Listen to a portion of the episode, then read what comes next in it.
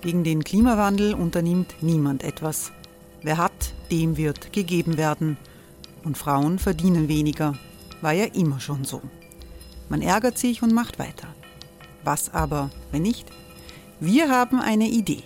Die Falter Arena macht die Bühne frei für Menschen und Projekte, die das Land verändern. Mein Name ist Eva Konzett. Ich leite das Politikressort im Falter. Und am Sonntag, den 26. Mai, veranstalten wir im Wiener Stadtsaal die nächste Falter Arena. Mit dabei unter anderem der ehemalige Politiker und Neosänger Matthias Strolz, Theresa Imre von Markter, Sonja Jöchtel von Love Politics oder Kari Ochsner von Ochsner Wärmepumpen. Machen statt jammern. Wir schauen uns an, wie das funktionieren kann. Kommen auch Sie vorbei. Alle Informationen und Tickets finden Sie unter falter.at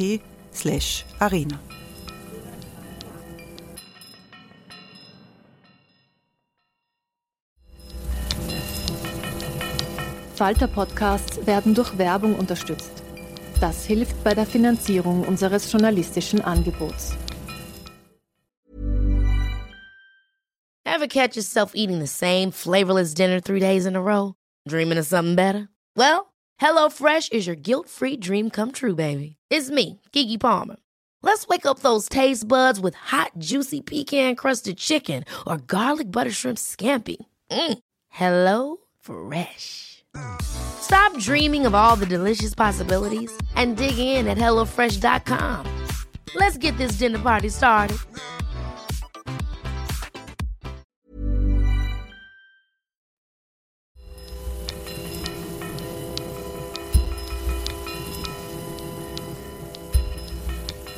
Herzlich willkommen, liebe Zuhörerinnen und Zuhörer, bei der 92. und vorläufig letzten Folge von Schäuber fragt nach.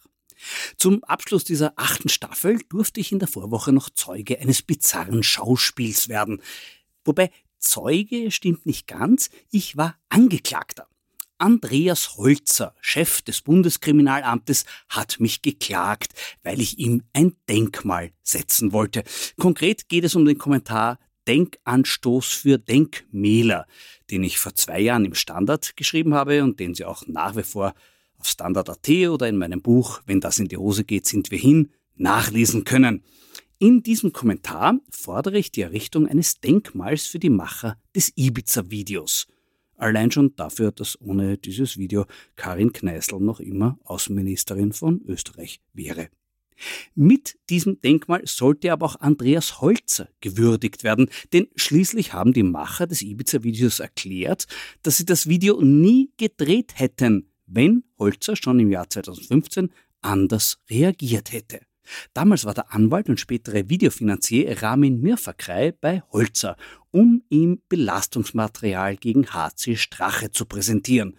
Unter anderem Fotos der mit Bargeld gefüllten Sporttasche Straches, das mutmaßlich aus der Affäre um den Mandatskauf des mittlerweile inhaftierten FPÖ-Mandatars und Jan Masalek Fluchthelfers Thomas Schellenbacher stammte weiters Kopien von Strache belastenden Chatverläufen und Name und Adresse eines Mannes, von dem Strache Drogen erworben haben soll. Der Mann ist übrigens einschlägig bekannt und soll laut Medienberichten in Dubai wegen Drogenvergehen in Haft gewesen sein. All das hat aber zu keinen Ermittlungen geführt, sondern nur zu einem Aktenvermerk Holzers, in dem der Name Schellenbacher nicht einmal vorkommt geschweige denn die Aussagen Mirverkreis zum mutmaßlichen Drogenlieferanten. Aber selbst dieser von höchst selektiver Wahrnehmung geprägte Aktenvermerk hätte Konsequenzen haben müssen. Das sagt jedenfalls der ehemalige Oberstaatsanwalt für Wirtschaftsstrafsachen der Staatsanwaltschaft Wien und jetziges Vorstandsmitglied von Transparency International, Georg Krakow. In einem Zeit im Bild Interview erklärte er unmissverständlich, Aufgrund des Inhalts des Aktenvermerks bin ich der Ansicht, dass damals ein Ermittlungsverfahren einzuleiten gewesen wäre und geführt werden hätte müssen. Wurde aber nicht. Warum? Keine Ahnung. Ich habe auch nie darüber gemutmaßt, was der Grund dafür gewesen sein könnte und habe es in der Kolumne als rätselhafte Untätigkeit und Arbeitsverweigerung beschrieben. Das Erstgericht hat festgestellt, dass meine Kritik auf einem ausreichenden Tatsachensubstrat beruht und daher zulässig ist. In der zweiten Instanz hat Frau Natalia Frohner, bekannt als jene Richterin, die Alfons Menstaff-Puy vor dem Gefängnis bewahrt hat, gemeint, ich hätte Holzer damit Amtsmissbrauch unterstellt.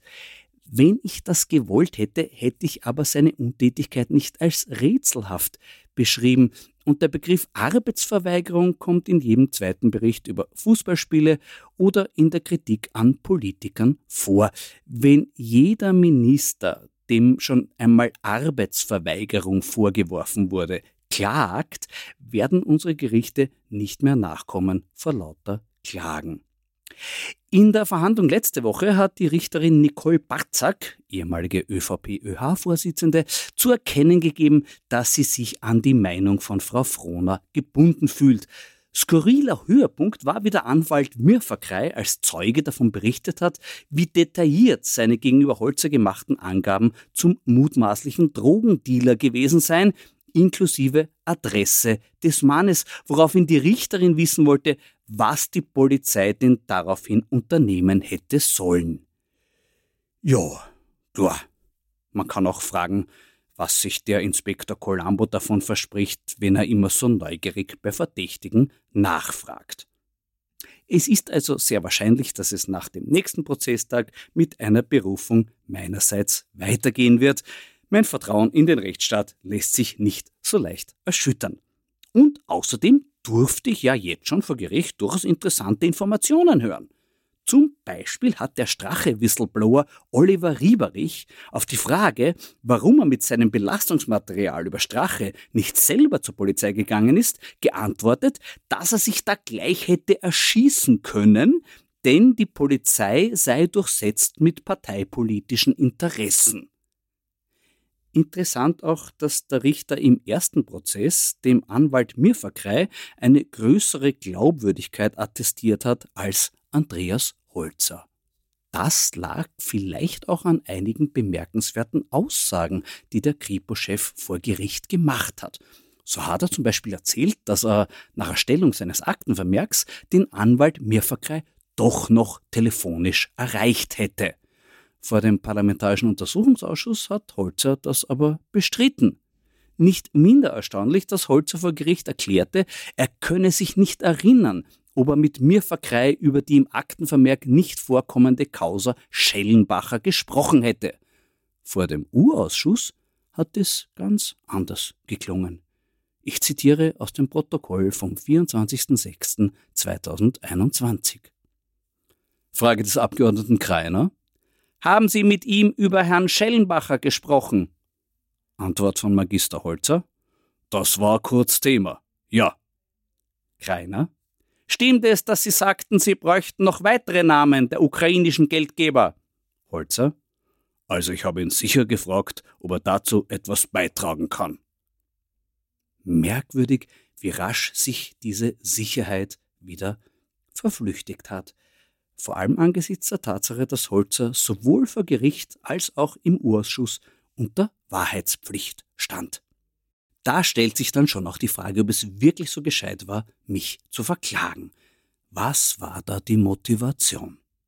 Eine mögliche Erklärung liefert das Unterstützerteam von Holzer. Der Anwalt ist der Novomatic-Anwalt und bei den letzten Gerichtsterminen immer als Holzer-Fan im Publikum war ein weiterer Anwalt, der zuvor gegenüber einem Journalisten gemeint hat, Höchste Zeit, dass dem Scheiber endlich das Maul gestopft wird.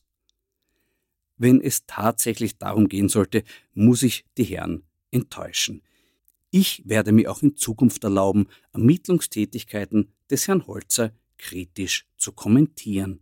Zum Beispiel einen weiteren hochinteressanten Aktenvermerk, den Holzer nach Auswertung des Handys von Thomas Schmidt verfasst hat, also von jenem Datenträger, auf dem die WKStA über 300.000 Nachrichten entdeckt hat, von denen einige mittlerweile Grundlage von Prozessen und Ermittlungen sind und weiterhin sein werden.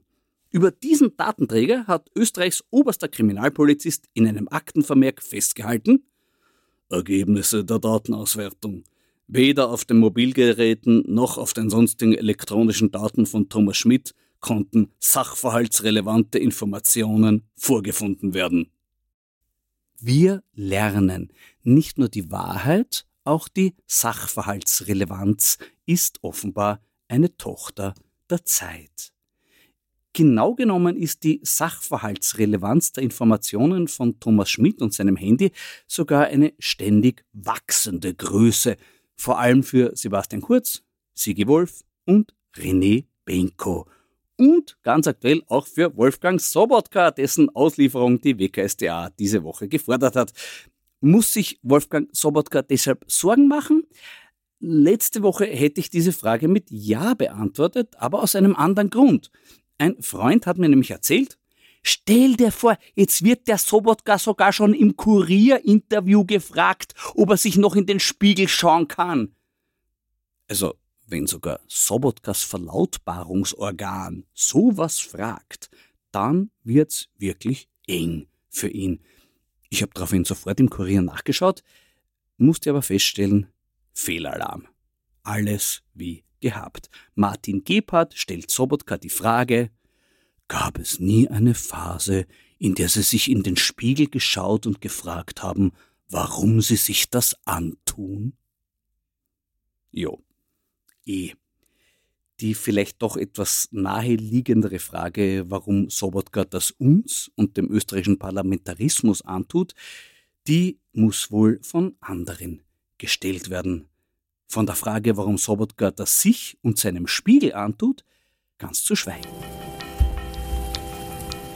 Acht Wochen lang habe ich vom Weindepot Neutz hervorragende Weine bekommen, so auch heute. Zum Abschluss habe ich den Cuvée Lohn 22 im Glas, ein weißes Cuvée der klassischen Rebsorten von der Rhone. Der Produzent Chateau Pegot gehört wiederum einem meiner Lieblingsweingüter, nämlich der Domaine du Pegot aus Châteauneuf du Pape.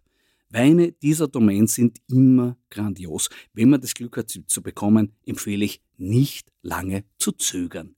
In diesem Sinne, Prost! Die Vorweihnachtszeit ist auch dazu da, liebgewonnene Rituale zu pflegen. Zum Ritual dieses Podcasts gehört auch, dass ich in der jeweils letzten Folge einer Staffel einen Stammgast habe, nämlich Falter-Chefredakteur Florian Klenk, den ich in seiner Redaktion besuche. Grüß dich, lieber Florian, schön, dass ich bei dir zu Gast sein darf. Du hast mir erzählt, du hast heute ganz schlimmes Kopfweh gehabt, so arg, dass du dich kurz hinlegen musstest. Meine Frage dazu, hast du nach dem Aufwachen jemanden verprügelt? Ja, es, äh, in meinem Traum ist mir jemand entgegengekommen in der Volksgartendisco. Aber es blieb beim Traum. Aber das hast du noch nie gemacht. Also du hast noch nie nach dem Auf, den jemand nach dem Aufwachen. Wir haben ja heute Montag und äh, der Fabian Schmidt hat heute gepostet, dass heute der Tag ist, vor sechs Jahren, wo sich die ähm, türkisblaue Regierung angelobt hat. Mhm. Und ich zitiere jetzt den Fabian Schmidt, ja. den ich sehr schätze, der gesagt hat, der Bundeskanzler steht als Beschuldigter vor Gericht. Die, der Finanzminister sitzt als Zeuge vor Gericht und muss sich in manchen Fragen entschlagen. Die Außenministerin hat Zuflucht gefunden in St. Petersburg bei Wladimir Putin und nennt ihn einen Gentleman. Der Vizekanzler wacht offensichtlich in der Volksgartendisco auf und fühlt sich bedrängt. Das war nicht Julian Hessenthaler. ähm, was haben wir noch? Das ist eh schon der, ziemlich Blümel, so. Der Blümel war bei, äh, der Blümel war bei ähm, beim Herrn Baha, beim Finanz, Finanzinvestor. Mhm, Geldvergraber, ja. Und ist eine schöne das ist Bilanz. Eine schöne, eine schöne Bilanz. Das ist schon, das ist schon sehr... Danke, danke Werner Kogel. sehr, sehr beachtlich. Äh, du sitzt bei mir, das heißt, du bist heute nicht vor Gericht. Äh, heute ist Herwig Löger. Ah, ich, ich war vor Gericht, ich war vor Gericht. Ah, aber wie du richtig sagst, hatte ich so Schädelweh, dass du einen kleinen Migräneanfall, dass ich heute, ich sag's aber nur hier in der Sendung, mhm. tatsächlich kurz eingenickt bin. Verstehe. Es lag auch an Hartwig Löger, der sich an nichts erinnern konnte. Und bei mir sind diese Worte von Löger so verschwommen. So, kennst du das kurz vorm Einschlafen, ja, wenn man so, ja, ja. Sich, wenn man diesen Podcast zum Beispiel hören würde, ja, man, man schläft ein und träumt das, das viele zum Einschlafen, ja. Das ist sehr beliebt. Und so ist man halt mit Hartwig Löger gegangen und gesagt, ich kann mich nicht erinnern und das könnte schon sein. Und, Nein, er hat gesagt, er hat ein Erinnerungsdilemma. Das ja. finde ich sehr schön formuliert. Ja, ja. Haben wir das nicht alle irgendwo? Ein Jeder hat ein Erinnerungsdilemma. Dilemma. Wo bin ich gestern aufgewacht? Ich glaube, das erklärt auch den berühmten Löger-Daumen. Wenn du dich erinnerst, also ohne Dilemma äh, dich erinnerst, Hartwig Löger hat ja seinerzeit dem HC Strache einen direkten Daumen geschickt, mhm. ne? auf, die, auf eine Postenschacher Nachricht und hat dann im Nachhinein gesagt, das sollte heißen, gib eine Ruhe. Genau. Da hat er sich vielleicht einfach falsch erinnert. Ja, heute, heute ist so ein Daumen. Ich war ja jetzt im Schwurgerichtssaal. Man muss sich dieses Schwurgericht ja vorstellen wie so einen großen Theatersaal mit einer Galerie und von einem Foyer und mit Publikum. Und oben über dem Richter ist eine Marmorwand und dort wird immerhin projiziert der, die Akten, die gerade diskutiert ja. werden. Und da war heute die, die WKStA wertet ja diese Chats in so einer ganz, das schaut aus wie so eine Excel-Tabelle. Ne? So, das kennen wir vom SPÖ Das ist, wollte ich gerade sagen, ist der Beweis, dass sie nicht von der SPÖ unterwandert sind, weil sonst könnten sie das nicht. und, und da war ganz groß so ein schwarzer Daumen. Mhm. Den er nämlich, äh, da hat ihm der Schmidt geschrieben, wen der Kurzhaller haben will, ja. im Aufsitzer, und der hat so einen schwarzen Daumen drunter gemacht. Ne? Und er hat jetzt gesagt, das ist so, ich muss jetzt als Erinnerung wiedergeben, so gesagt, er hat das zur Kenntnis genommen. Das heißt nicht, dass er dass der Kurz das äh, bestimmt hat, wer im, im Aufsichtsrat oder im Vorstand da übersitzt, sondern er hat nur die Wünsche vom Kurz zur Kenntnis. Ja, aber das ist ein bisschen unlogisch. Es müsste doch heißen, Schmidt gib eine Ruhe. Ja, aber vielleicht so, ich habe es zur Kenntnis genommen. Ich habe es verstanden, könnte man sagen. Ich habe, also was heißt der Daumen jetzt? Der Herr Löger hat den Daumen lass mich in Ruhe, Lass mich in Ruhe, ich habe es verstanden. Lass mich, gib eine Ruhe, ich habe es verstanden. verstanden. Heißt der Daumen, der gereckte Daumen nach oben. Ich glaube, der Herr Löger hat wirklich Probleme. der, der, der, ist ja auch ein bisschen arm, oder? Weil die haben sie dann verrammt später in der Wiener Städtischen. Er war früher bei der Unika und jetzt ist er, glaube ich, bei der Wiener Städtischen. Hm. Das ist ja eigentlich ein klassischer SPÖ-Posten. Ja, es ist, es ist so, wie wenn Sebastian Kurz sozusagen nach dem Ausscheiden aus dem Amt, ob man äh, der Donaustädtler Kleingartenverein würde. Das ist vielleicht noch frei. Aber vielleicht zeigt das auch, dass das Land doch nicht so zwischen Schwarz und Rot aufgeteilt ist, wie wir immer glauben. Es ist überhaupt alles anders, nicht? Also in Wirklichkeit, wahrscheinlich hat der Löger recht mit seinem Daumen, weil er, hat sich einfach erinnern können, so, wenn man die Kinder einen Zeigefinger vom Mund heißt das, gib eine Ruhe, nicht? Ja. Und sie dachte, der Strache mit seiner dicken Lippe, da muss ich einen dicken Finger nehmen, also halte den Daumen vor dem Mund. Das war möglicherweise die, die Erklärung fürs Löger-Dilemma. Du hast diesen Prozess doch jetzt recht intensiv verfolgt. Äh, was ist so bisher dein, dein, dein Fazit? Wie schaut dieser Prozess aus? Es beginnt immer damit, dass es in der Früh im Foyer des Schwurgerichts also wie in einem Theaterfoyer, ich weiß nicht, wer schon einmal im Burgtheater war, da gibt es ja oben im, in der Wandelhalle gibt's immer die Werkseinführung. Ja, früher hat der Marcel Bravi in der Oper gemacht, das ja, wissen die Leute. Aber jetzt die Dramaturgen, also wenn ja. die Stücke ein bisschen komplizierter sind, dann kommt immer der Dramaturg in der ja. Wandelhalle, das Publikum kann sich Platz nehmen und dann erklärt der Dramaturg, was in den nächsten drei Stunden passieren wird und wie dieses Stück zustande kam und was er sich dabei gedacht hat. Und das macht der Kurz auch immer vor dem, vor dem Prozess, mhm. dass der stellt sich hin und streut dann sozusagen einen Spin. Also er sagt dann, was ich, der Staatsanwalt, äh, der hat wieder das und das falsch gemacht und der hat die und die Zeugen nicht genommen und der, der setzt mich da unter Druck und das ist alles eine Verschwörung mit der Opposition. Und der Vorteil ist, dass der Staatsanwalt diese Werksentführung nicht machen darf, weil die, der Medienerlass verbietet es den Staatsanwälten, ja. vorher was zu sagen. Und es gibt auch keinen Gerichtssprecher. In Deutschland zum Beispiel gibt es immer einen Gerichtssprecher, der dann auch was sagt. Und Kurz ist natürlich ein schlauer Fuchs und weiß, durch solche also Statements kriegt er Sendezeit in den Abendnachrichten. Ja, und nach dem Prozesstag, wenn die Kameras werden ja rausgeschmissen aus dem Gerichtssaal, da darfst du nur kurz so einen Schwenk machen. Da sitzt Kurz interessanterweise nie auf der Anklagebank. Ich weiß nicht, ob dir das aufgefallen ja. ist. Ernst Strasser oder Sophie Kammersin oder der Deichtmeister, also alle prominenten Beschuldigten müssen immer auf dieser Holzbank Platz nehmen. Ja. Kurz hat sich einfach dort nicht hingesetzt, sondern setzt sich auch auf einen Tisch hinter die Zeugen. Und wenn er dort sitzt und wenn die, das Verfahren beginnt, dann müssen die Kameras raus. Und wenn der Prozess zu Ende ist, dann geht er kurz wieder in, diese, in dieses Foyer und erzählt wieder aus seiner Sicht, wie der Prozess gelaufen ist. Also als sein eigener Reporter quasi. Genau. Mhm. Und das ist wertvolle Sendezeit, weil die ja. Medien ja sonst keine Bilder haben. Die können ja sonst nur erzählen, was hinter den verschlossenen Türen ist. Und dann schneiden sie halt wieder den Kurz an. Das ist eine sehr geschickte Sache. Als der Thomas Schmidt das erste Mal äh, aufgetreten ist, ist es normalerweise ja so, dass zuerst der Richter fragt und dann der Staatsanwalt und dann die Verteidigung. Ja. Und an diesem ersten Tag, der ein besonderer Tag war, weil man Thomas Schmidt das erste Mal reden gehört hat, man hat das erste Mal einen Eindruck bekommen, wie der ist. Ähm, da hätte die Staatsanwaltschaft natürlich unglaublich viele kritische Fragen gestellt, gut vorbereitet, weil die kennt ja den Thomas Schmidt auch schon durch viele Einvernahmen. Und da hat er kurz einen guten Trick gemacht. Er hat gesagt, ich hätte gern, dass nicht die Staatsanwaltschaft zuerst die Fragen stellt, sondern ich mit meiner Verteidigung. Und das passiert eigentlich nie. Und der Richter hat gesagt, ist okay, ist ja kein Problem, dann machen Sie das. Und das hat den Vorteil, dass am ersten Prozesstag die Fragen des Staatsanwalts medial überhaupt nicht aufgetaucht sind. Kurz selber hat die Fragen des Staatsanwalts übrigens nicht beantwortet. Er hat zwar immer gesagt, er ist froh darüber, dass endlich die Wahrheit auf den Tisch kommt. Als der Staatsanwalt aber seine Fragen gestellt hat, hat Kurz einfach nicht geantwortet. und hat so ganz lange Pausen gelassen. Stell mir mal eine Frage. Du bist der Staatsanwalt. Herr Kurz, wie haben Sie das SMS, kriegst eh alles, was du willst, gemeint? Herr Kurz, hören Sie mich? Herr Kurz, haben Sie ein Problem? Können Sie darüber sprechen? So, und solche Pausen waren dann wirklich. Und wir sind alle gesessen, es war still. Dieser Saal, du hörst nur das Brummen so einer riesigen Heizungsanlage mhm, mhm. und er hat einfach die Frage nicht beantwortet. Das ist sehr bizarr. Wie bist du, wie glaubst du, ist es ein bisschen aus seiner Sicht verlaufen für den Kurz? War der bisherige Prozessverlauf gut für ihn? Wir dürfen hier nicht den Ausgang des Prozesses erörtern. Das ist uns verboten. Mhm. Ähm, das heißt, ich darf nicht sagen, ob ich glaube, dass der Schmidt die Wahrheit sagt oder nicht, oder ob der Kurz gewinnen wird oder nicht. Man kann nur ganz allgemein sagen, dass der Thomas Schmidt, wenn er der Lüge überführt würde im Gerichtssaal, seinen Grundzeugenstatus verlieren würde. Ja. Das können wir sagen. Ja. Das heißt, Thomas Schmidt gibt ganz viele Dinge zu, belastet sich, belastet sich nicht nur strafrechtlich, sondern auch zivilrechtlich.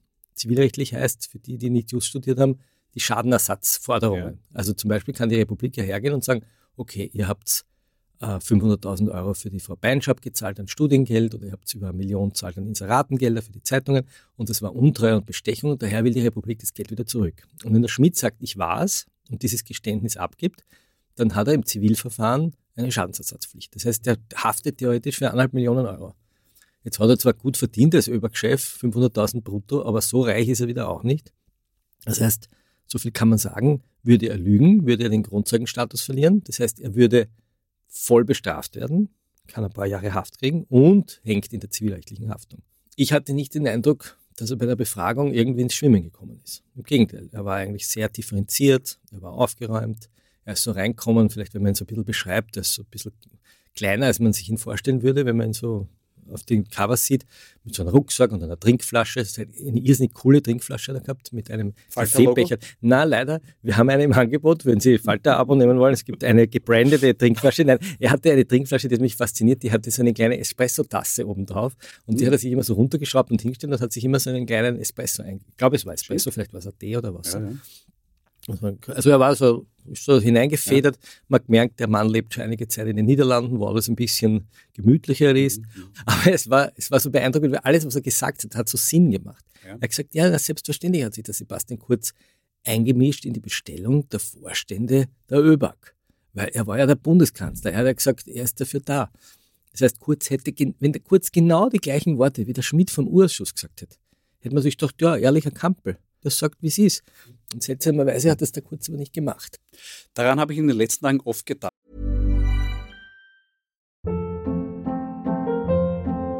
Hold up. What was that? Boring. No flavor. That was as bad as those leftovers you ate all week. Kiki Palmer here, and it's time to say hello to something fresh and guilt-free. Hello Fresh. Jazz up dinner with pecan-crusted chicken or garlic butter shrimp scampi. Now that's music to my mouth. Hello Fresh. Let's get this dinner party started. Discover all the delicious possibilities at hellofresh.com. An diesem Tag vom Urschuss, um den es jetzt geht, den wir live vor Ort erlebt haben, wie zuerst eben der Sebastian Kurz seine Einvernahme gemacht hat, sehr slick alles präsentiert hat und dann kam eben der Thomas Schmidt damals als Zweiter und der war sehr unsicher und man hat gespürt, auf den drückt was und der weiß nicht, wie Ja, wie bei der Matura ein bisschen, das ist vorgekommen. Ja. Der eine hat voll gestrebert, ja. der, der Landesschulinspektor Sobotka sitzt dort genau. und der, der Schmidt hat nichts kennen, der hat nicht einmal gewusst, was die ÖBAG ist und der Kurz hat die ganze Zeit gerettet und war so Genau, war bestens vorbereitet. Und dann kann ich mich erinnern, dass der Kurz nachher gesagt hat, nachdem der Schmidt schon äh, fertig einvernommen war, hat er gesagt, ich lege für niemanden meine Hand ins Feuer. Glaubst du, hat er Kurz damals schon gespürt, dass möglicherweise Schmidt die Schwachstelle im System ist? Ich glaube schon, weil er ja, also wie war denn das? Das ist in dem Prozess schon rausgekommen. Es ist ja sehr früh, für die, die es wissen wollten, klar geworden, dass die Chats beschlagnahmt waren. Im Profil hat der Kollege Nick Basch die erste Geschichte geschrieben, dass es äh, möglicherweise Drogenermittlungen gegen den Herrn Schmidt gibt aufgrund von Chats.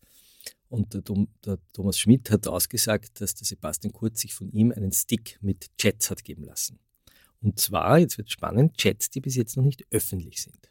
Über den Herrn Katzian, aber auch zum Beispiel über den Salzburger Kronenchef Klaus Bandi. Und diese Chats hat der Schmidt dem Kurz gegeben, mit der Gewissheit, dass der Kurz sie nicht verwendet.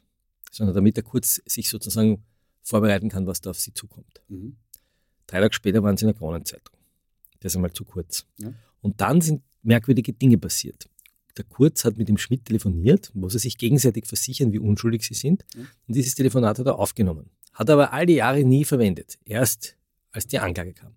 Und, jetzt wird es besonders spannend, Kurz war in, einer, in einem, diesem legendären ZIP-2-Interview. Der Kurzfilm von Kurt Langbein beginnt damit, ja. wo Kurz Martin Thür gegenüber sitzt und der Martin Thür konfrontiert ihn mit dieser ganzen Inseratenaffäre.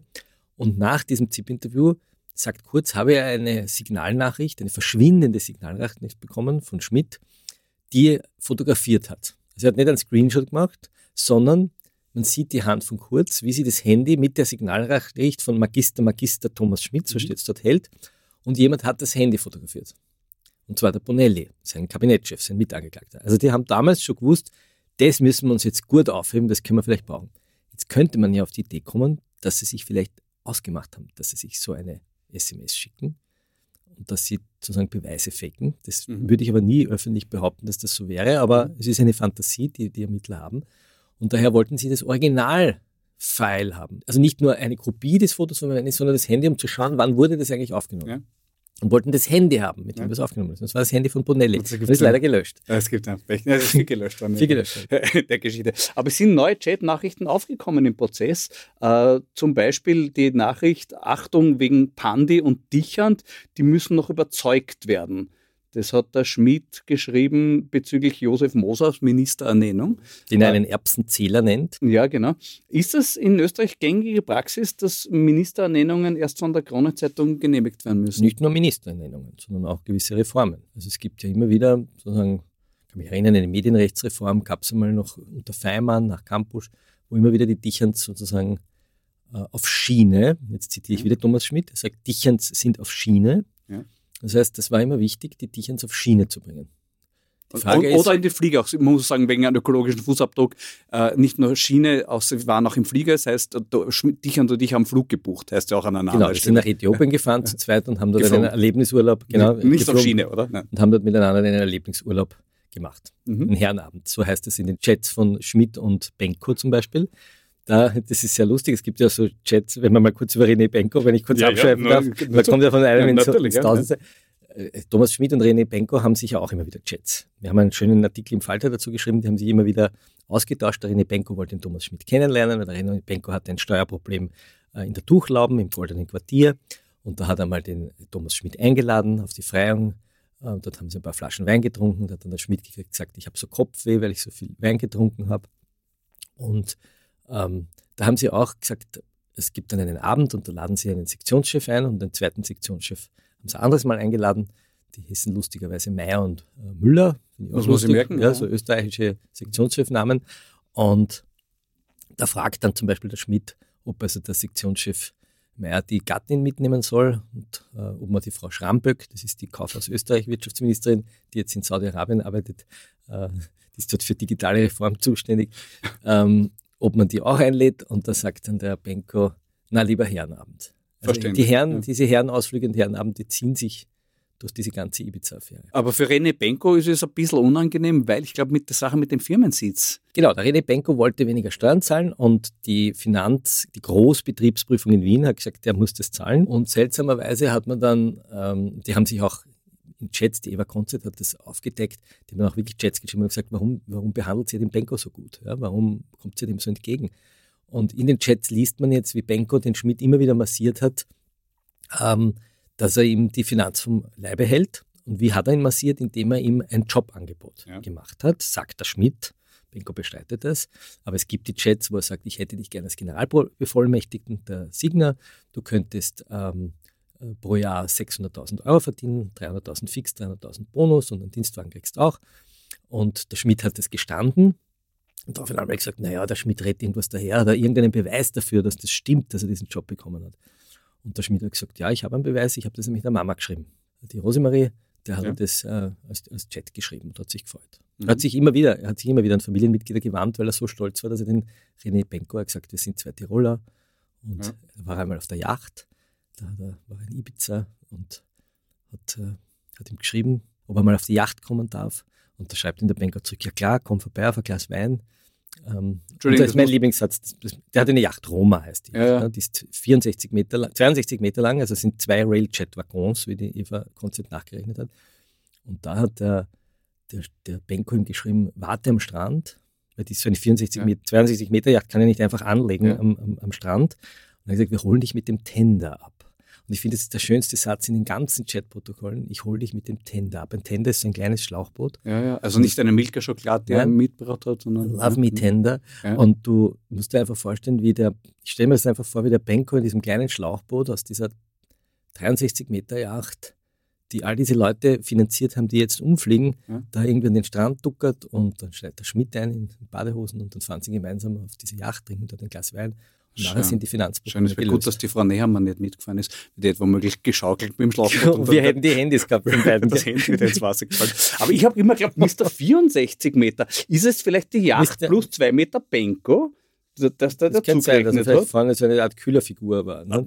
Möglicherweise so eine Emily vorne, Ja. der, der, der Benko sein, seine eigene war. Also das ist da, definitiv noch eine interessante Frage. Du sagst aber, der Trick hat funktioniert mit der Firmensitzgeschichte. Genau, jetzt ja. kommen wir zu dem Punkt, den Firmensitz, da haben Ja. sie gesagt, na, also die Firma, die Sigma ist ja gar nicht in Wien, sondern die ist ja in Tirol, in Innsbruck, dort hat sie einen Firmensitz und daraufhin haben sie den Firmensitz gesagt, die ist eigentlich in Innsbruck und dort fand sich offensichtlich ein Steuerprüfer, der nicht so streng war und auf einmal hat der Benko weniger Steuer zahlen müssen. So, und jetzt haben sie aber den Konkursantrag oder den Ausgleichsantrag eingebracht und haben gesagt, der Hauptsitz der geschäftlichen Interessen war Wien. Das ist jetzt ein bisschen blöd. Hm. Das ist möglicherweise Bipolarität. Vielleicht war Ja. die Sitze in Innsbruck und Wien quantenverschränkt miteinander. sein, Weil ja. der Zeilinger ist auch ein Tiroler, der auch in Wien sehr Genau. viel arbeitet. Möglicherweise hat es da einen Bezug gegeben. Wäre mein Tipp gewesen für Best of Böse, dass der Benko heuer gewinnt, aber du hast gesagt, nein, oder? Heute, also heute ist Dienstag, wenn Ja, dieser Podcast ja. zum ersten Mal gesendet wird. Ähm, am Dienstag um 17 Uhr gibt es in der App Best of Böse. Wir sagen aber nicht ihr, wer es wird. Das müsst ihr euch kaufen, das Heft. Okay. Wir wollen ja, dass ihr den Falter kauft, abonniert, verschenkt, Weihnachtsabos. Okay. Einer, der auch definitiv ganz oben sein müsste und der auch jetzt vor Gericht ständig genannt wurde, Sigi Wolf. Mhm. Sigi Wolf, äh, es stellt sich heraus, dass äh, Sebastian Kurz offensichtlich ganz ungeniert äh, ein Putin-Fan war, weil als der Richter ihn gefragt hat, wie realistisch das war, dass der Sigi Wolf die ÖBAG übernehmen soll, hat er Kurz ganz offen darauf gesagt, wir waren ja eine russlandfreundliche Regierung. Und es ging auch um das, diese Chat-Nachricht, dass sie beim großen Chef waren. Ja, genau. Also da hat der Richter gefragt, wer war der große Chef? ja. Wir haben es immer vermutet, wer es Ja. gewesen sein könnte. Ne? Das ist, ist es der, der Wirtschaftskammerboss Mara oder ist es vielleicht der Karl Mara aus Wien, wo sie hinfahren? Oder ist es Der Rangnick ist der große Chef, meiner Ja, Meinung nach. Aber, ja. aber es Also ist, vielleicht kurz zur Erklärung, es ging um eine Reise von Benko, Seele, dem OMV-Chef, und Sigi Wolf und Kurz, die vier Moskau-Tiere waren unterwegs. Und in der Chatnachricht stand, sie besuchen den großen Chef. Ja. Also wer, Wer das ist der Geheimnis wurde gelüftet. Thomas Schmidt hat es verraten, es war wirklich Wladimir Putin. Ein, wie Sigi Wolf im Standard einmal gesagt hat, Sehr, sehr, sehr korrekter Mann, der cool und konstruktiv auf Kritik reagiert. genau. Ja. Na, da ist man der große genau. Chef. Natürlich. Und das, ist, das schließt sich jetzt nahtlos an an Karin Kneißl, die jetzt in einem BBC-Interview gesagt hat, äh, sie hat noch nie so einen wohlerzogenen Gentleman erlebt und so eine intellektuelle Größe wie Wladimir Putin. ja. Und jetzt ganz ehrlich, wenn mir jemand meine zwei Ponys mit der Militärfrachtmaschine von Libyen nach St. Petersburg fliegt, sage ich das auch. Schon. Da, da schnarcht der Hund unterm Tisch und freut sich, dass die Genau. Pommes wieder da sind. Aber ist damit quasi eingestanden, wer Österreich die Gasabhängigkeit von Russland eingebrockt hat? Nur sagen wir mal so, der Seele hat diesen langfristigen Vertrag gemacht. Damals in der ÖIAG war, oder ÖBIP war ja damals auch wirklich Sigi Wolf. Ähm, sein Finanzminister, der drüber war, war der Hans-Jörg Schelling. Mhm.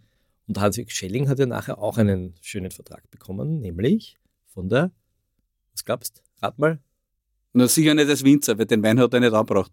Winzer nicht, was könnte sonst, was könnte sonst für ein Beratervertrag Ah, sein? Rosneft oder Falsch. Gazprom. Richtig. Gazprom, Gazprom. natürlich. Rosneft hat wer gekriegt? Äh, der Schüssel. Ja, und wer noch? Ja. Rosneft, wer war noch Rosneft? Um, Na, die Kneißl. Die Kneißl auch Ja. Rosneft. Ja, sehr, sehr gut. Dann Staatsmann. Und sie ist ja Russia Today. Ist Und wer ja hat. Staatsmann Aufsichtsrat gekriegt? Der Kern. Ja. Ja, ja. Na, es ist schon schön, dass wir diese guten Wirtschaftsbeziehungen zum eurasischen Raum Mhm. äh, immer gepflegt haben und Genau. so. Wird das irgendwann noch mal aufgearbeitet oder haben wir dann Hut auf und Die sagen, Neos waren heuer, ich glaube letztes Jahr für einen Russland-Urausschuss. Das hätte ich eigentlich cool gefunden, Ja. ähm, ist aber nicht dazu gekommen.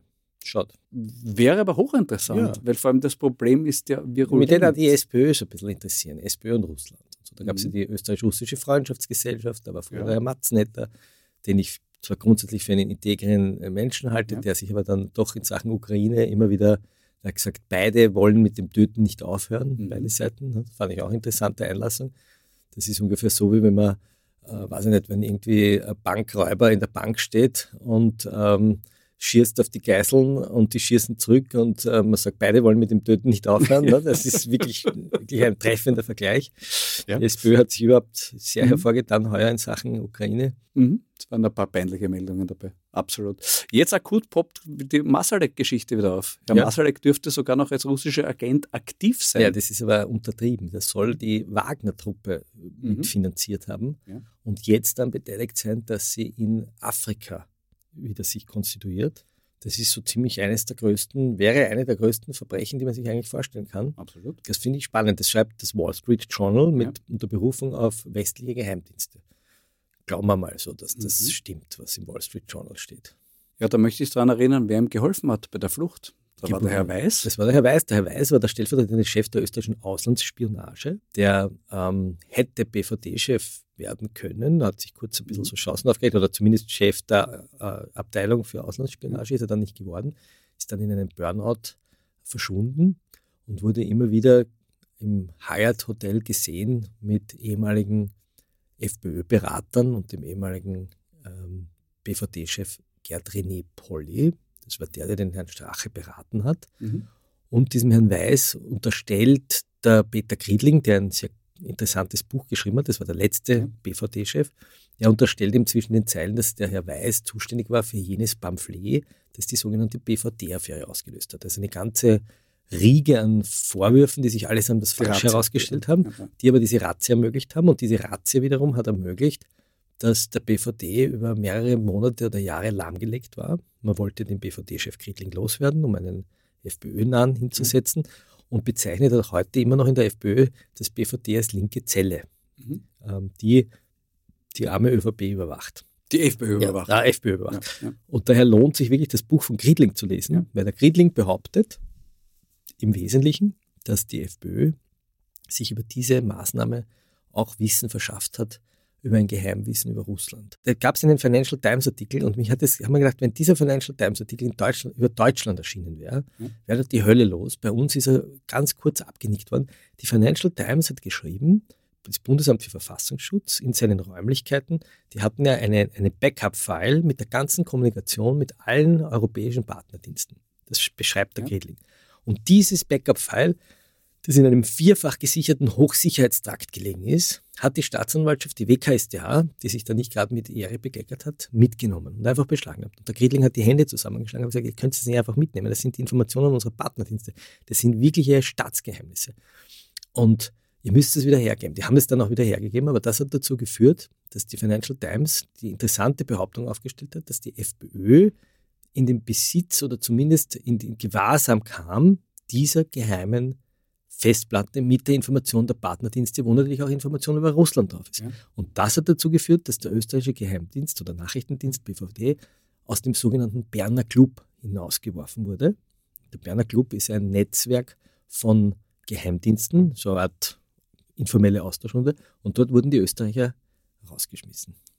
Es gibt noch einen zweiten intensiven FPÖ-Bezug zu Masalek, nämlich der zweite Fluchthelfer.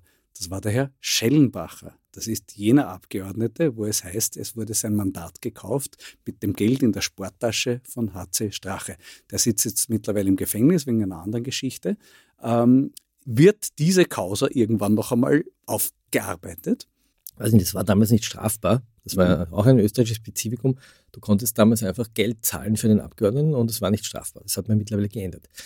Lustige kleine Tangente noch, Ja. weil die Staatsanwaltschaft damals diese Dokumente beschlagnahmt hat, hat man das Gesetz geändert und hat gesagt, wenn in Zukunft die Staatsanwaltschaft Staatsgeheimnisse beschlagnahmt, dann darf die Behörde, deren Staatsgeheimnisse beschlagnahmt wurde, einen Widerspruch einlegen. Mhm. Das heißt, das muss man dann versiegeln. Das kann man nicht so einfach einsackeln, sondern es wird versiegelt und dann muss man durchgehen, ob da mal ein Staatsgeheimnis ist. Und dieses Recht hat Bundeskanzler Nehammer geltend gemacht, heuer. Auch ein bisschen unter dem Radar der Öffentlichkeit. Warum? Die Staatsanwaltschaft ist gekommen und hat den Mail-Server von den Presseleuten von Sebastian Kurz beschlagnahmt. Warum? Weil die Herren Fleischmann und Frischmann und Schmidt und wie sie alle heißen, ihre Handys gelöscht haben. Und daher hat die Staatsanwaltschaft gesagt, um zu beweisen oder um zu rekonstruieren, ob das, was der Thomas Schmidt aussagt, richtig oder falsch ist, braucht man die Mails aus dem Bundeskanzleramt. Und der Bundeskanzler hat gesagt, wir geben es nicht her, weil das sind lauter private Mails. Weil die Sekretärin hat vielleicht irgendwie dem Sekretär eine Liebesnachricht geschickt und das kommt dann in die Zeitungen oder so. Oder das ist vielleicht, hat sie einen Flug gebucht. Also ich zitiere. Mhm, ja, oder Waffschiene. Dann haben die Gerichte gesagt, nein, das muss er trotzdem hergeben, weil das kann man ja aussortieren. Und dann hat Nehammer gesagt, ähm, vertreten durch die Finanzprokuratur, es könnten möglicherweise es nicht auszuschließen, dass da auch Staatsgeheimnisse drin sind. Also private Staatsgeheimnisse. ja, so ähnlich. Das ja, ist schön. Mehr privat, schön. weniger genau. Staat. Ist Was zur Folge hat, dass das Verfahren, das da schon ein Jahr verzögert war, nur dass die Staatsanwaltschaft, wenn man immer sagt, warum dauern diese Verfahren so lang? Man sieht ja immer Caroline Edstadler, die sagt, es dauert alles so lang, das ist eine Zumutung für die Beschuldigten und die werden dann Verfahren. Die Wahrheit ist, die verzögern es, wo es geht. Und zuerst haben sie es verzögert mit dem Argument, es sind private Nachrichten und jetzt haben sie es verzögert mit dem Argument, es sind Staatsgeheimnisse. Und jetzt nehmen sie dieses Gesetz, das in der BVD-Affäre erfunden wurde, her und sagen, wir können nicht ausschließen, dass es Staatsgeheimnis ist. Der Richter war allerdings auch nicht blöd und hat gesagt, warum könnt ihr das eigentlich nicht ausschließen? Weil es gibt ein sogenanntes Informationssicherheitsgesetz und wenn jemand ein Staatsgeheimnis per Mail schickt im Bundeskanzleramt, dann muss er das genau verakten. Mhm. Also legt es vor, die Akten, wo das drinsteht. Die suchen sie jetzt. Toi, toi, toi wird spannend. Ich muss trotzdem noch mal kurz auf den Schellenbacher zurück, weil ich ja, mir geht es ja nicht so gut wie dem Kurz. Ich musste ja auf der Anklagebank sitzen, Platz nehmen. Die Richterin hat extra darauf bestanden, äh, weil ich dem Holzer, dem obersten Polizisten, vorgeworfen habe, dass er nicht ordentlich ermittelt hat. Ja, das ist untätig. Äh, rätselhafte Untätigkeit. Rätselhafte Untätigkeit. Ja, ja. Und äh, da geht es unter anderem um Schellenbacher. Der mehrfach Anwalt der Ibiza an, äh, Videomacher hat das bestätigt, dass er ein Foto von der Sporttasche damals vorgezeigt hat, dass sie intensiv über die Causa Schellenbacher gesprochen haben. Ein paar Jahre vor Ibiza. Ein paar Jahre der Mirfaka ist der Anwalt, der das Ibiza-Video genau. finanziert hat. Ja. ja. Und äh, der äh, Holzer wurde auch im Parlamentarischen Urschuss zu diesem Thema befragt und da hat er gesagt, ja, sie haben darüber gesprochen über die Causa Schellenbach im Aktenvermerk kommt sie aber nicht vor. Und jetzt vor Gericht erklärt er, er kann sich nicht mehr daran erinnern. Äh, wie ist das eigentlich so mit der, mit, mit der Wahrheitspflicht? Äh, als, als, Zeuge vor Gericht oder als, äh, im Urschuss ist, gilt sie gleichermaßen? Oder gibt's ja, es könnte das wiederum der, der Rechtfertigungsgrund des Entschlagungs, des Wahrheitsdilemmas sein. Das mhm. wir schon von Löger kennen. Mhm. Aussage-Notstand quasi. Aussage-Notstand. Nein, nicht Notstand, sondern einfach Erinnerungsdilemma. Ein Erinnerungsdilemma. Liegt, liegt, liegt, liegt ein Erinnerungsdilemma möglicherweise vor. Ich finde den Prozess ja irrsinnig grotesk, weil du ja mir eigentlich nicht Amtsmissbrauch vorgeworfen hast, sondern rätselhafte Untätigkeit. Ja. So, untätig kann ich ja auch sein, weil ich überfordert bin.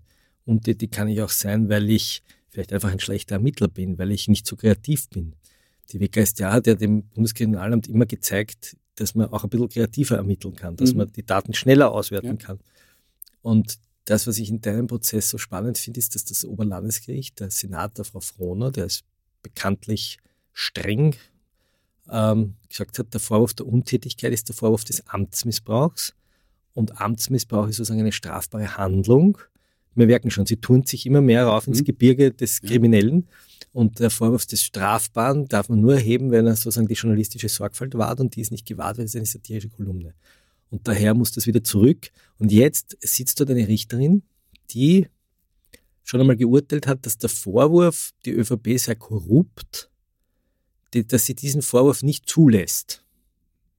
Und zwar ging es um ein Verfahren, das der Finanzminister Blümel gegen einen Pensionisten, ja. der auf Twitter vor 400 Handeln geschrieben hat, die ÖVP ist entweder korrupt oder vergesslich oder irgend sowas. Die Richterin hat gesagt, den Vorwurf der Korruption lässt sie nicht zu, das ist wie so, weiß nicht, wie Metternich Seiten, das lasse ich mhm. nicht zu.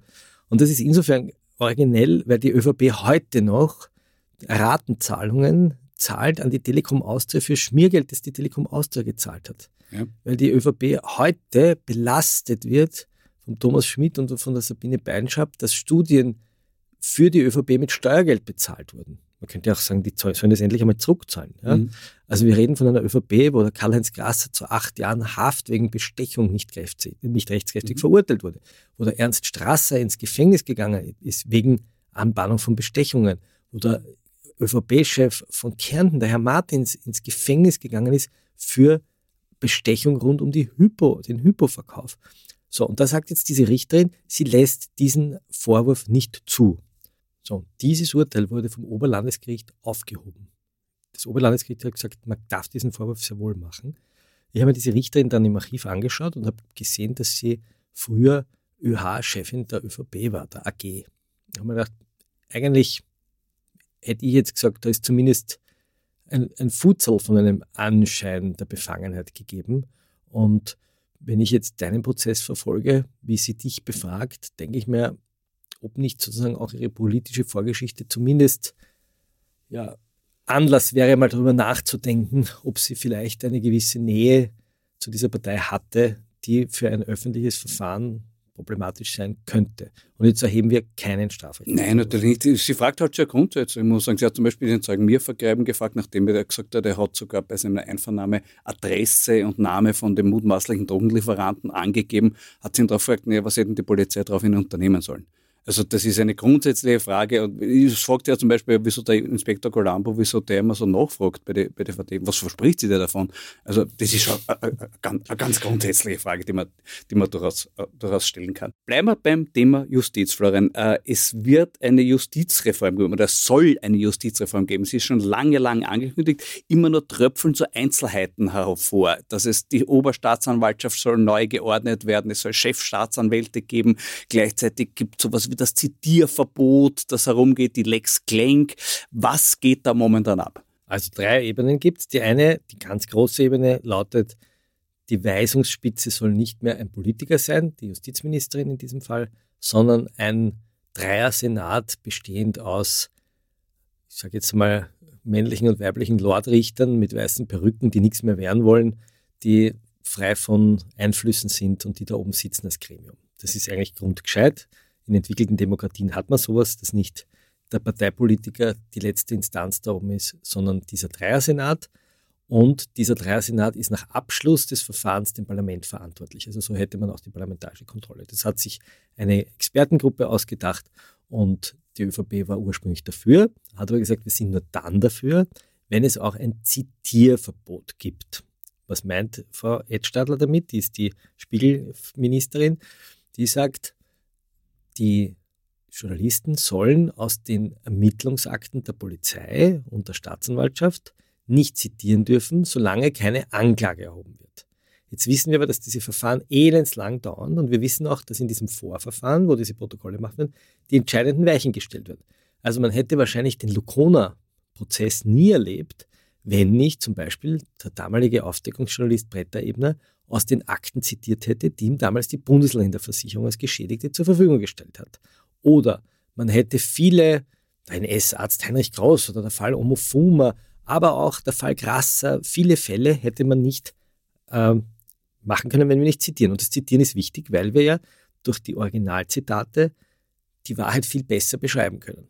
Wo war meine Leistung? Da bin ich jetzt super nackt vergiss nicht, du hackelst im ÖVP-Club, du bist die Hure der Reichen, du kriegst eh alles, was du willst, wir brauchen steuerbare Weiber. Das sind alles Zitate, die ja Korruptionsvolksprosa sind und die man so einfach verwenden muss, weil das kann man nicht einfach umschreiben. So. Und jetzt sagen die Grünen aber, nein, das wollen wir nicht, weil das wäre verfassungswidrig. Die Deutschen haben das zwar, aber dort grätschen mittlerweile die Höchstgerichte rein. So, und jetzt gibt es einen dritten Komplex, der ist sehr, sehr spannend.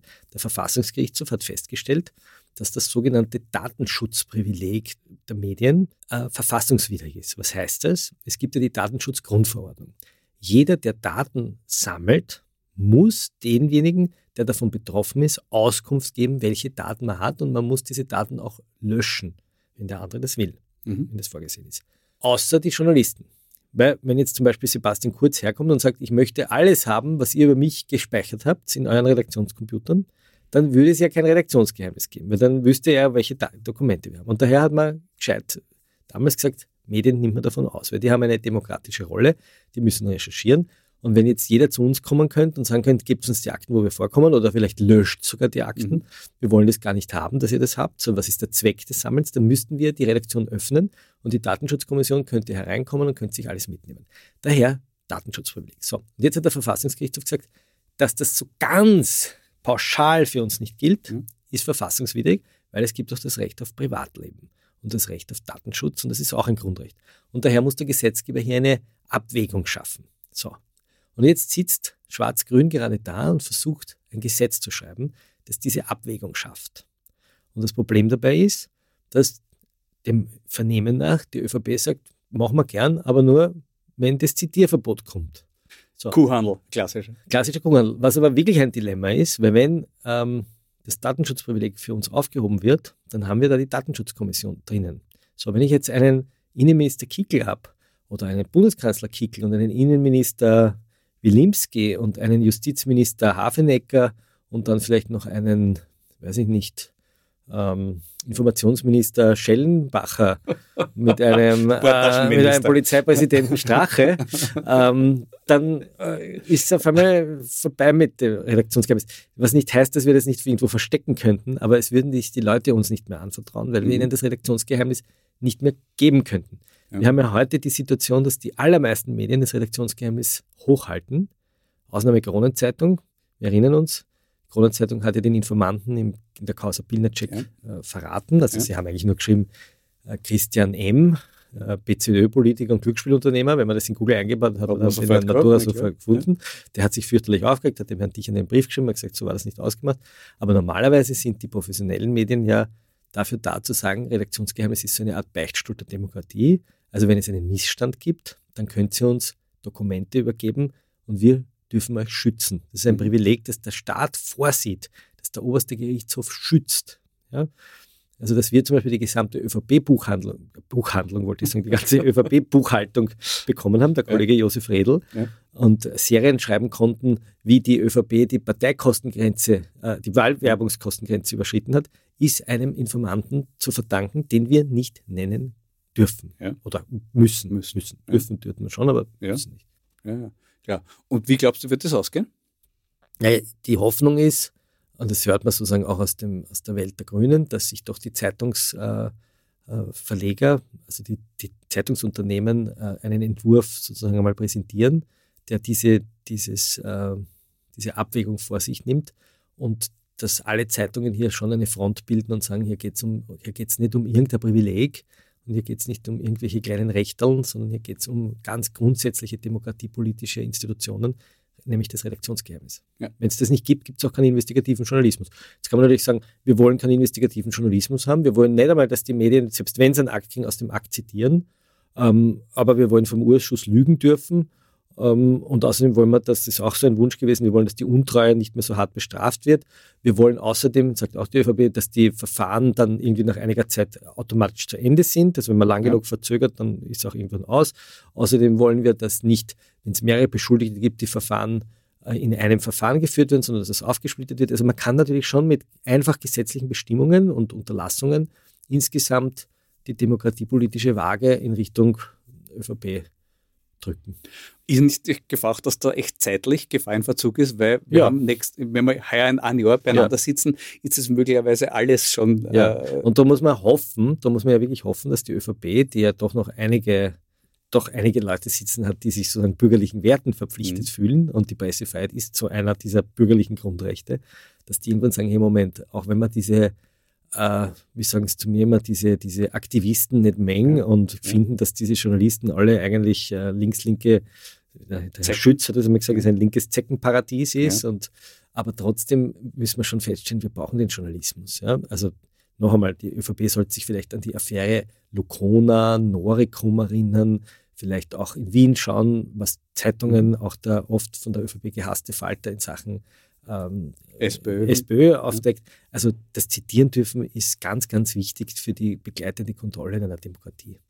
Wir könnten jetzt aufhören mit einem furchtbar frustrierten Ausblick auf das nächste Jahr. Äh, Volkskanzler Kickel steht vor der Tür. Du glaubst ja eher, dass das kommen wird, habe ich so mitgekriegt? Oder? Ich glaube, dass das kommen wird, ja. Also ja. ich glaube nicht Volkskanzler Kickel. Also mein Beit ist, die ÖVP wird sagen, mit dem Babler können wir leider keine Koalition machen, weil der will sozusagen, dass die Kinder in den Zwangstagsschulen mit Hammer und Sichel äh, äh, veganes Vegan Fleisch essen. Äh, und daher müssen wir leider jetzt zum, zum Wohle der Republik mit der FPÖ eine Koalition machen. Und die mhm. FPÖ wird sagen, damit unsere Kinder nicht mit Hammer und Sichel in der veganen Zwangstagsschule ähm, äh, essen, wird Herbert Kickl, wird Herbert Kickl äh, sich bereit erklären, für das Amt des Nationalratspräsidenten zu kandidieren. Mhm. Stimmenstärkste Fraktion. Also mein Tipp ist, wir werden einen ÖVP-Bundeskanzler haben, plus ein paar sehr wichtige FPÖ-Minister, Justiz, Inneres, vielleicht Infrastruktur, wo man auch ein bisschen was verteilen kann an Geldern. Und Kickel wird Nationalratspräsident und wird dann in Wien gegen äh, Michael Ludwig antreten. Okay, das, das ist, ist, ein bisschen das Heider-Modell. Mm, mm, ja, mhm. vielleicht Marlene Swatzek oder die Frau Fürst, also da gibt es ja, da gibt's ein paar Figuren. Ja, ich wollte das, ist meine, das ist meine Theorie. Was, das, ich wollte ein bisschen Weihnachtsstimmung aufkommen lassen, irgendwas aber Dreierkoalition, das ist eine, aber dass es eine Dreierkoalition gibt mit Nehammer, Babler, Neos oder den Grünen, ich, ich glaube, dass die, ich, ich hätte das geglaubt, bevor Johanna Mikl-Leitner die Koalition mit der FPÖ gemacht hat. Ich habe mir gedacht, die wird mit dem Hergovic eine Koalition machen. Ja. Der ist vielleicht ein bisschen koschert gewesen, weil er gesagt hat, er lässt sich die Hände abhacken, aber der musste sich halt da so ein bisschen, so, und haben wir gedacht, okay, die machen jetzt eine gemütliche schwarz-rote Koalition, aber dass sie wirklich den Landbau und den Waldhäusl, ja, den Schutzpatron der Wälder, mhm. wie er gesagt hat, ja, weil er ja, den Namen Wald im Namen hat, mhm, genau. Originalzitat, dass, dass sie mit dieser Truppe eine Koalition macht, das hätte ich nicht für möglich gehalten. Auch mit besten Beziehung zu den Identitären, über den Herrn Teufel und so. Nein. Das wäre fast ja. schon, das wäre fast schon würdig des Platz 1 für Best of Böse. Aber mehr verrate ich nicht. Ich will noch was Positives, Freund, zum Abschluss. Es gibt eine Kommission, die aufarbeiten ja. soll die Ära Pilnacek. Wir haben eine Kommission, die leitet der Martin Kreutner. Für die, die es nicht mitgekriegt haben, der Herr Pilnacek wurde dabei aufgenommen, wie er im Sommer ein paar Wochen vor seinem Tod gesagt hat, dass die ÖVP immer wieder bei ihm interveniert hat, Verfahren zu erschlagen und dass er sich dem entgegengestellt hat. Und diese, das Justizministerium nimmt es zum Anlass, alle politischen Verfahren noch einmal anschauen zu lassen, und zwar von Martin Kreutner. Martin Kreutner ist der ehemalige Chef des Büros für interne Angelegenheiten, hat das Korruptionsvolksbegehren gemacht und der wird sich jetzt alle Staatsanwälte und zwar nicht nur die Aktiven, sondern auch die, die ausgeschieden sind und die, die Rechtsanwälte wurden, hernehmen und fragen, wie das mit dem Herrn Bilnacek so war. Und das wird spannend. Das wird spannend, wird vielleicht auch unser Lieblingsfall Ideenschmiede auch noch einmal thematisiert, wo der Bilnacek damals verhindert hat, dass Herbert Kickl aussagen musste. Genau. Alle anderen wurden verurteilt oder zur Diversion zumindest verurteilt. Herbert Kickl musste nicht einmal aussagen. Und das ist doch etwas, wo ich zum Abschluss sagen kann, möge diese Übung gelingen. Florian, ich danke dir für das Gespräch. Dankeschön. Das war die 92. und vorläufig letzte Folge von Schäuber fragt nach. Aber keine Sorge, ich lasse mir auch weiterhin nicht das Maul stopfen. Gegen Ende Februar, Anfang März wird es eine neue Staffel von meinem Podcast geben. Wenn Sie zwischenzeitlich hören und sehen wollen, was ich zu sagen habe, kommen Sie zu meinem laufend erneuerten Programm Sag du Florian, was ist jetzt schon wieder mit Florian Klenk oder zu meinem Kabarettstück Alte Hunde, neue Tricks mit den Staatskünstlern im Wiener Rabenhof und demnächst auf Tournee unter anderem in Salzburg, Klagenfurt, Telfs, Klosterneuburg oder diese Woche am Mittwoch in Oberwaltersdorf. Für heute und die vergangenen acht Wochen sage ich Danke fürs Zuhören, danke für die vielen erfreulichen Reaktionen. Ich wünsche Ihnen frohe Festtage, alles Gute fürs neue Jahr und bleiben Sie aufmerksam. Ihr Florian Schäuber.